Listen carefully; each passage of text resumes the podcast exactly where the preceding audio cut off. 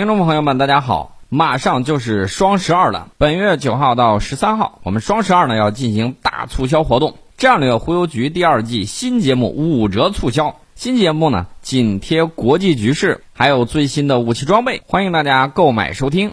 今天呢，节目一开始，我们先给大家聊一下 SpaceX 公司的那个星舰原型机。那这个起飞的时候呢没啥问题，呃，然后呢降落的时候直接炸了。啊，这个是由于燃料箱压力低，在着陆的时候发生了这个爆炸，现场呢爆发出来巨大的火球，然后埃隆·马斯克说任务成功啊，这是他 在推特上向团队表示了祝贺，表示飞船在上升和降落过程之中的部分操作成功，并且拿到了所需要的数据。然后呢，我整个看了一下他的这个飞船回收的那整个视频啊，确确实实整个在回的时候。还是可以的，就在这个触地的这个一刹那，然后呢，由于飞船速度还是快了一些，最终呢还是爆炸了。这个视频画面显示呢，爆炸引发了一个巨大的火球，星舰呢就变成了一个大的爆竹，炸成了碎片。现场是浓烟滚滚啊，然后降落点呢，你整个一会儿功夫就被大火覆盖，然后看不清了。尽管着陆失败，但是埃隆·马斯克呢仍然对此表示非常的乐观。他在发射之前就表示，本次星舰原型机成功返航的几率只有三分之一。我觉得这个印度的航天人应该竖起大拇指，直呼内行，可以啊！发射之前就说我这个返航几率只有三分之一，先先把这个东西给撂出来，然后呢，等到弄完了之后，他还说部分成功，表示了祝贺。这个印度玩月船一号、二号的时候也是这个样子的，发射出去成功一回。呃，到达指定目标上上空啊，又成功了一次。呃，至于说能不能着陆啊，或者说以什么样的方式着陆，或者是摔成八片啊，还是屁股朝天的，这个他就不管了啊。然后呢，人家会总体说，我取得了绝大部分的成功。所以呢，这两个老兄应该在这个怎么说呢？应该见面的时候应该互相拍一拍啊。另外，我也给大家说过，美国很多科技公司现在面临一个很重要的问题，什么问题呢？就是。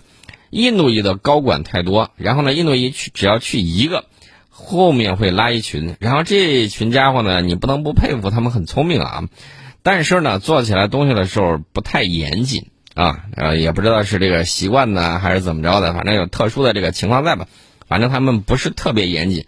就我所知，很多这个美国的高科技企业，一旦说印度裔掌握了中层的时候，很快这个高层也会有他们的人，然后这个部门里头啊就会拉很多印度裔去，去了之后，这个活干的是飞快，但是呢，这个萝卜快了不洗泥，很多事情需要我们这边的有一些科技人员给他们擦屁股，因为有些是跨国公司啊，有些部门呢，它确确实实这个样子，所以我给大家说一下这个。呃，美国的部分高科技企业，尤其是硅谷那一波的玩互联网的，现在的这个面临的一个情况就是，这个中间执行层面，呃，有些上传下达的时候它不太通畅啊，这是一个情况。当然了，这个埃隆·马斯克在火火箭，也就是他这个飞船发射之前就说：“哎呀，飞船还有很多地方要修正。”这是一句没有错误的废话。你既然知道这个飞船还有很多地方要修正，你干嘛不把它修正好再发射上去呢？你说的这个重复利用，我没见过一个是重复利用的。我指的是完整的这个火箭或者飞船啊，完整的从头到尾。你说我只用回收了一级，然后又用了几次，能不能达到降成本的目的？我不知道。反正你是达到了这个吸引这个投资方的这个目光。那么这个试飞呢，大家也都看到了啊，人家已经说了，我都说过了，没飞之前我都说了，这个设计不是很完整，还有需要改进。然后我还说了，这个只有三分之一的返航的这种几率，所以你看，还是我预料之中的事情。然后这个埃隆·马斯克呢，又发了两条推特，说称本次试飞是前往火星的大门，火星我来了啊，我们来了。我觉得还是你自己去吧，我就不搭乘你这个，你这个还是没有美国那个靠谱啊。顺便我说一下，拜登，拜登最近发了一个消息，这个消息是什么呢？就是美国要在二零二四年重返月球，载人登月啊！而且呢，你看到了这次可是人数相当的多，相当的多呀！这个比以往的时候这个三两个，这个比这个人数要高得多，所以大家可以看一下啊。这个二零二四年其实是指日可待的，时间会过得很快。二零二四年能不能弄成呢？目前来看，我没有看到有一个试射的这个火箭表示它这个效果很好。你按照它拖延的这个进度来看，二零二四年我不太乐观，谨慎乐观吧啊，我们谨慎乐观。当然了，埃隆·马斯克希望他的星舰未来能够运送卫星、全球旅行以及火星移民等等。呃，我要跟大家讲的就是，埃隆·马斯克被热捧不是今年的事情啊。早在二零一一年就被包装起来了，大家还记得？我记得埃隆·马斯克当年搞的那些东西失败的很多，但是呢，后来抱上那个 NASA 的大腿之后，NASA 呢一方面要用它，要用它干什么呢？对抗波音和洛马公司啊？为啥呢？波音和洛马经常联合起来敲呃 NASA 的竹杠啊，这个把 NASA 呢弄的是没脾气，所以说呢，NASA 必须要培养自己的这种。啊，生产设计啊，等等一系列的这个呃完整的东西，而且呢，大家要注意啊，美国呢它有一个什么特点呢？就是你看它会包装它的这个科技人才啊，然后呢，它在这个全球领域它会怎么着呢？你看我科技人才，我有科技大佬啊。你之前的时候你会看到谁呢？看到那个乔布斯，对吧？乔布斯之后，乔布斯之后他需要谁？再往前还有那个杰克韦尔奇，对吧？呃，他呢？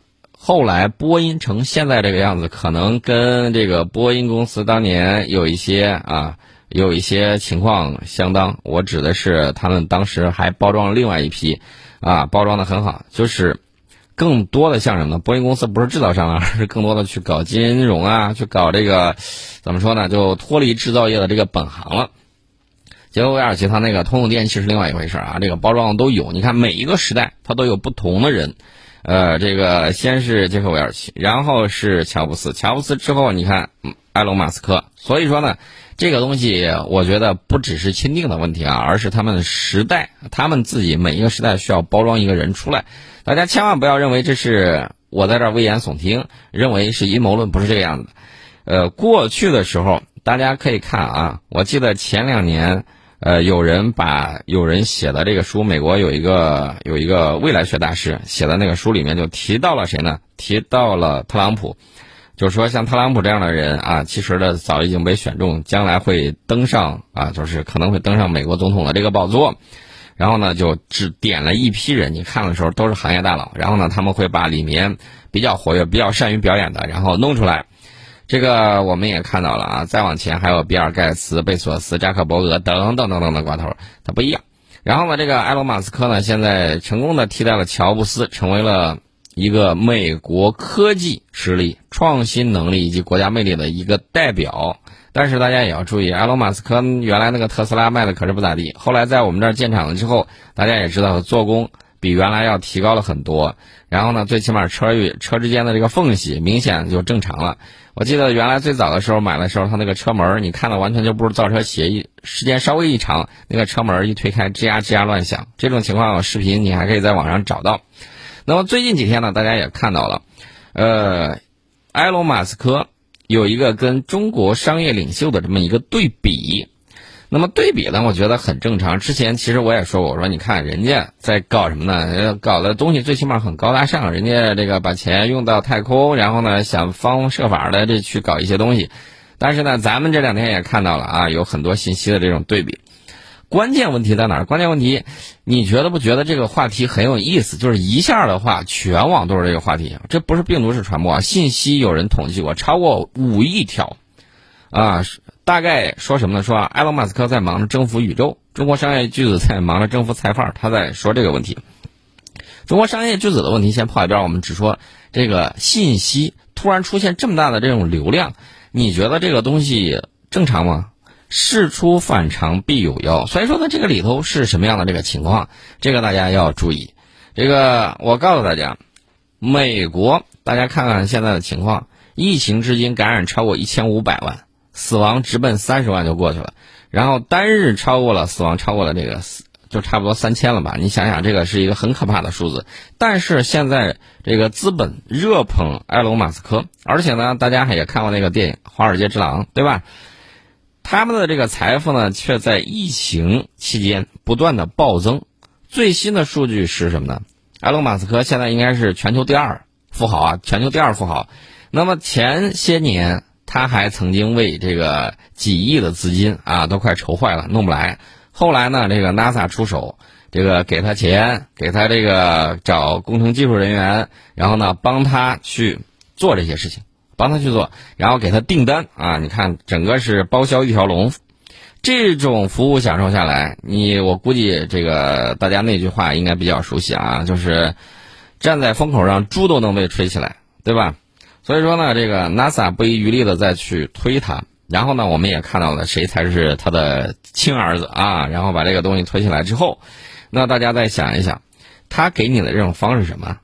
呃，我说的另外一个问题就是这个信息霸权，信息霸权。我们也知道，我们在对外的这个舆论战之中啊，这个水平还有战斗力，明显不如美国媒体，不如西方媒体。这个我们都看得很清楚。我们的声音发不出去，我们能够去搞的一些东西，比如说 TikTok 啊，抖音的这个海外版，它给你禁了啊，然后呢，它不让你去播你自己的东西，展示我们的这种发展变化的。不好意思，这些慢慢的都给你限流啊，什么之类的。在海外没有我们的这个平台，在海外没有我们自己的这个平台，而且呢，你稍微说点什么东西，大家有些人也了解到，推特上啊，你只要替中国说话的，其这两年我们也看到了，在这个南方有一个地区出现那个特区出现什么样的情况，我们也都看到了。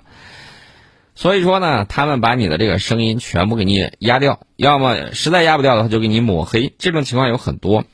那么在这种情况之下。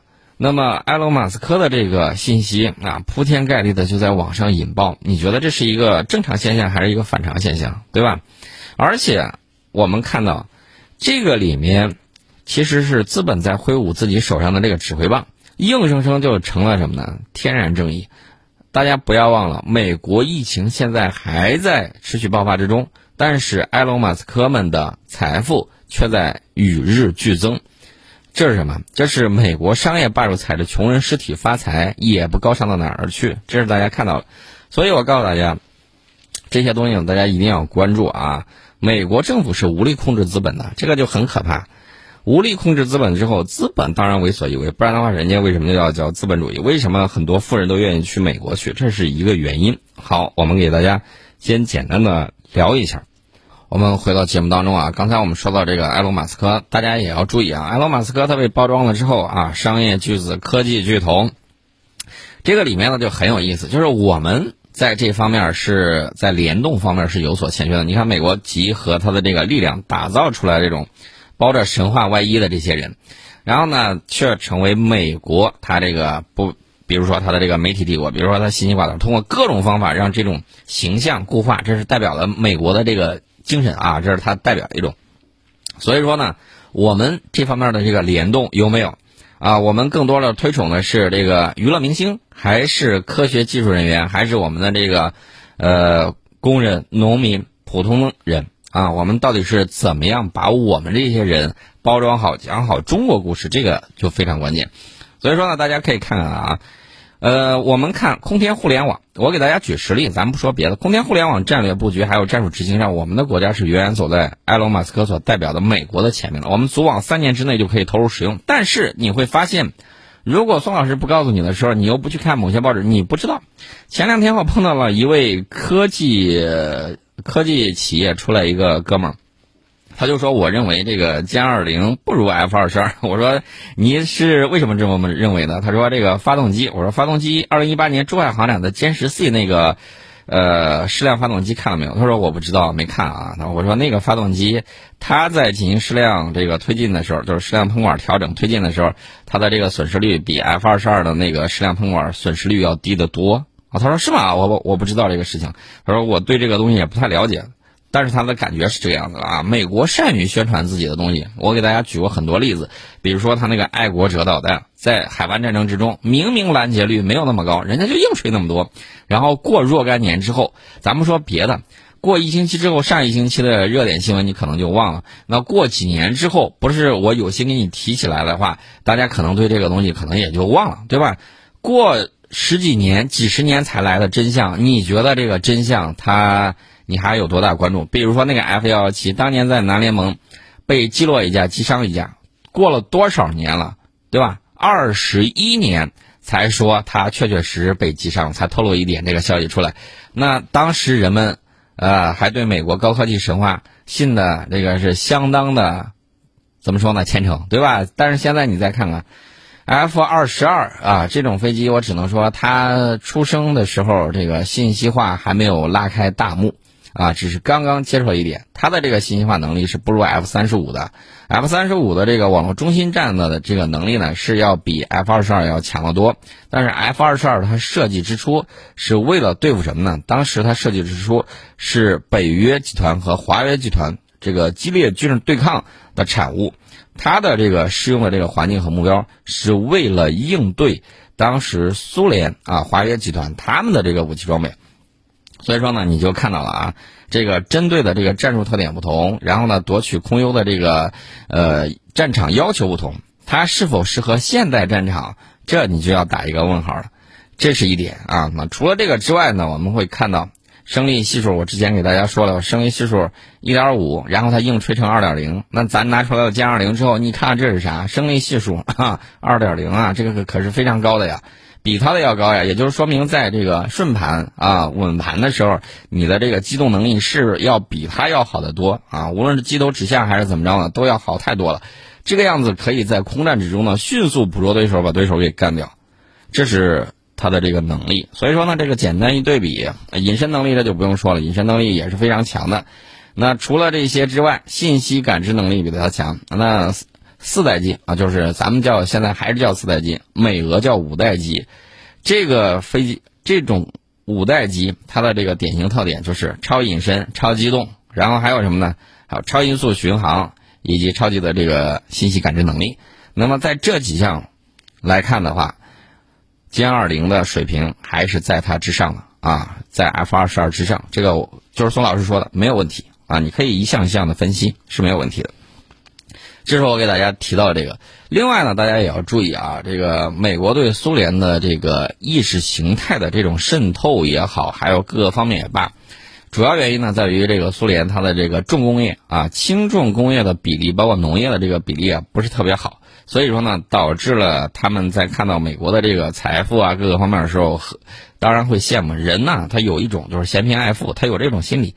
那么我们再看我们，我们的这个物质是制造业大国啊，物质能够造得出来非常的多。所以说呢，你会看到，呃，他有的你也有，他没有的你还有。啊，不信的话，你可以拿着手机到美国去，呃，就捡。回头疫情结束了之后，你到美国去旅个游，你看一看，在支付领域，在其他领域哪个更方便？在出行方面，你说我开车，那我可以坐高铁，这个东西是他没有，我没有的。